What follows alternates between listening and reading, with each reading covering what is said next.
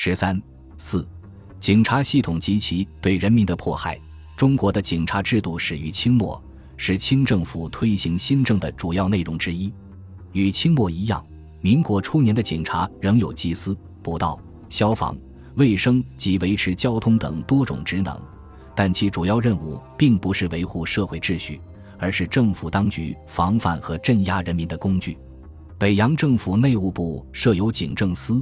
总揽全国警务，警政司下辖四科：第一科管行政警察，第二科管高等警察，第三科管著作审查，第四科管出版事项。内务部的名称虽然是从南京临时政府时代沿袭下来的，但其司员大都是前清民政部的旧人，特别是警政司变动很少，始终在北洋派的控制之下。为了控制全国警察教育。袁世凯于一九一二年十月下令停办各地警察学校，只留北京警察学校、原京师高等巡警学堂一所。按原政府的规定，各省及大商部设警察局厅，由内务部及各省民正常管辖；各县设警察事务所，后改名警察所，多由县知事兼任。但实际上，一九一三年十月以前，各地的警察机构并没有统一的名称。如上海称巡警总局，下辖沪南、闸北两公所。一九一三年五月改称淞沪警察厅。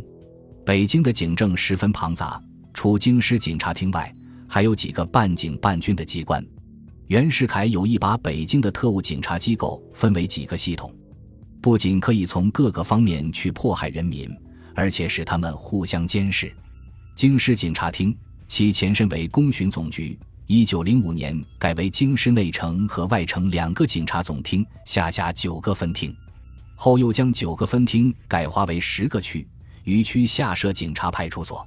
至一九一三年一月三日，将内外两总厅合并，称京师警察厅，先后以王志新、吴炳湘为总监。京畿军政执法处是由清末北洋驻京营务处于一九一二年五月改组成立的。总办是陆建章，陆建章，一八七九年至一九一八年，字朗斋，安徽蒙城人，北洋武备学堂出身。自一八九五年入袁世凯新建陆军后，先后任北洋第四镇第七协统领、山东曹州总兵、广东高州总兵经卫军统领。一九一四年春，他率北洋军入陕，执法处总办由雷震春接任。步军统领衙门，本是清朝皇族控制的一个警察性质的军事机构，所辖士兵皆旗籍。满人乌珍为统领，主管巡捕东西南北中五营，又管京师九门门政，故又称九门提督。民国元年本拟裁撤，袁世凯认为他足补警政所不逮，乃拖延事关其制，从缓记忆。其后一直以江朝宗担任统领。江朝宗。一八六四年至一九四三年，字雨成，安徽旌德人。从小站练兵十级，追随袁世凯，清末官至总兵。他控制步军统领衙门后，机构反而扩大，权力日增。京师没有意外事，警力不服弹压，则步军出而维持秩序。直至一九二四年，这个衙门才被裁撤。京师一带稽查处。处长为曾参加过同盟会的王天纵，王本是绿林出身，河南嵩县人。辛亥革命时在玉溪起义，自称玉溪都督。民国后被袁世凯调至北京，赐名建中，加陆军少将衔。此外，还有段芝贵建立的拱卫军司令部执法处，处长为陆启荣。以陈兴亚为营长的京师宪兵营，则负责纠察军警风纪。以上这些机关，除警察厅隶属内务部，由内务总长赵秉钧管辖外，其余都由袁世凯直接控制。这些机构都豢养秘密侦探，都有监视人和缉捕人的特权，不受法律约束。其中有以京畿军政执法处为最凶横。该处流行一种说法：错拿了不能错放。他还有特设的监狱，使用各种酷刑逼供、判罪，行刑概不公布。报袁世凯批准及秘密执行，滥捕滥杀，草菅人命，因此又有屠人场之称。先后担任该处总办的陆建章和雷震春都被人骂为屠户。一九一三年，镇压二次革命前，原政府对以孙中山为首的革命派的迫害还不敢大规模的公开进行。二次革命失败后，革命派变为乱党暴民，原便毫无顾忌地发泄对他们的仇恨。按照他的旨意，军警机关印行《乱党之真相》《孙黄小史》等书，肆意污蔑，并悬赏缉捕革命派领导人黄兴为十万元，陈其美为五万元，还不断派遣刺客前往国外，企图暗杀孙中山。当时革命派领导人多逃亡到日本，原政府与日本驻华公使秘密交涉，要求日本政府对有明令逮捕之乱党，如孙中山。黄兴、陈其美、李烈钧等一律宣布驱逐出境，并不准再行登岸。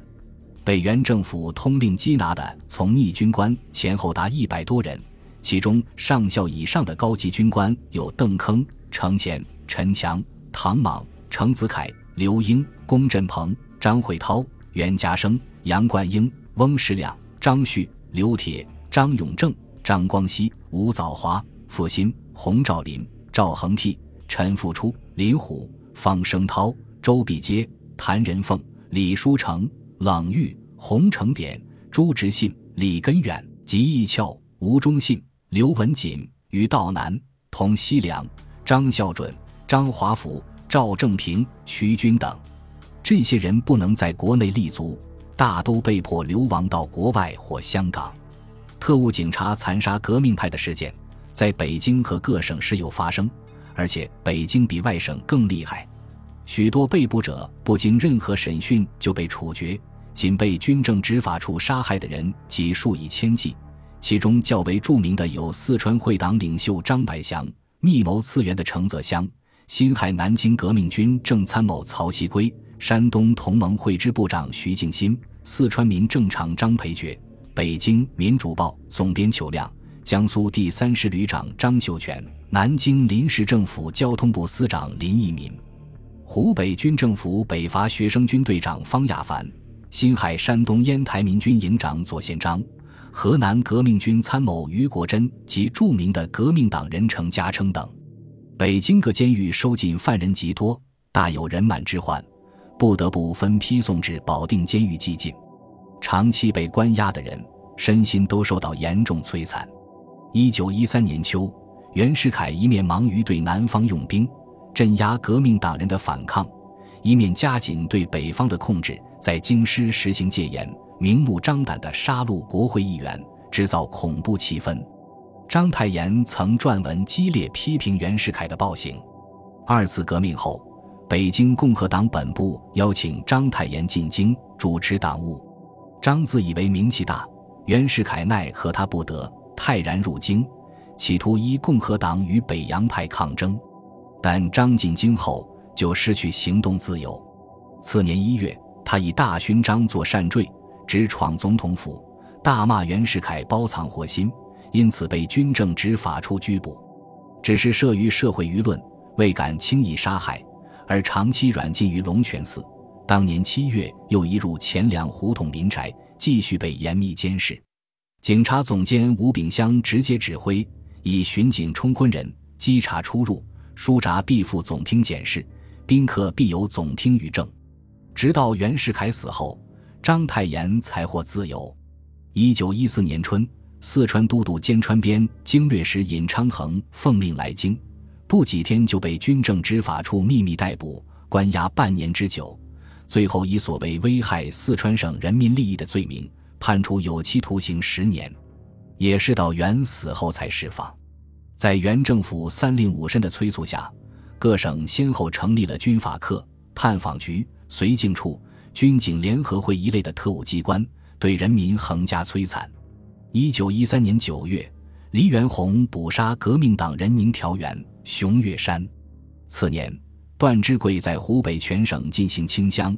从六月至十一月，破获乱党之案百数十起，其中武昌有齐国军、车骑兵等十一人被杀，监禁数十人；汉口宝善党案，被捕男女学生及党人共八九十人。其所杀者已被宣布罪状，姓名亦无人知。汉阳石灰店案，由于侦探报告该店有党人机关，即抓获党人六名，均枪杀。大汉报胡石安因一向吹捧黎元洪、孙武等，被段之贵判处四年半监禁，报馆被封。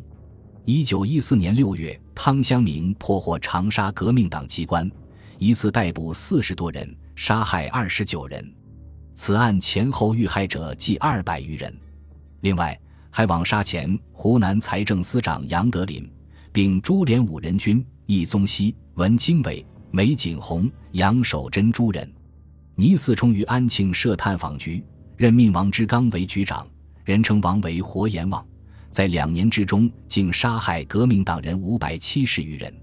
自二次革命被镇压后，广东省在龙继光、龙敬光兄弟的统治下，党欲繁兴，除兵变杀人不计外，死者殆不可数算也。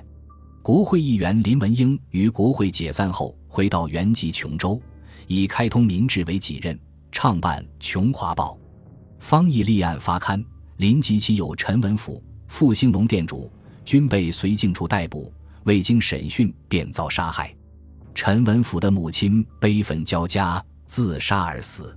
一九一四年三月，龙继光派兵清乡，所到之处烧杀淫掳，人民逃避一空。龙军借口顺德县上旗乡附近有乱党机关，前往围捕，乘机抢掠，烧毁房屋三四十间。乡民之因事而死者，文共四十七名。伤者一百计，广东人民团体代表由香港发电报给梁启超，要求他转呈袁世凯制止龙军暴行。龙军反诬人民团体受乱党利用，破坏己军名誉。袁不仅不加制止，反而于三月三十日发电鼓励龙说：“该都忠勇诚朴，素所依重，勿忘支柱坚威，悉心规划，以纾中央难顾之忧。”后来。由于龙蝶次破获乱党机关，绝功甚著，袁特赠他一等嘉禾章。本集播放完毕，感谢您的收听，喜欢请订阅加关注，主页有更多精彩内容。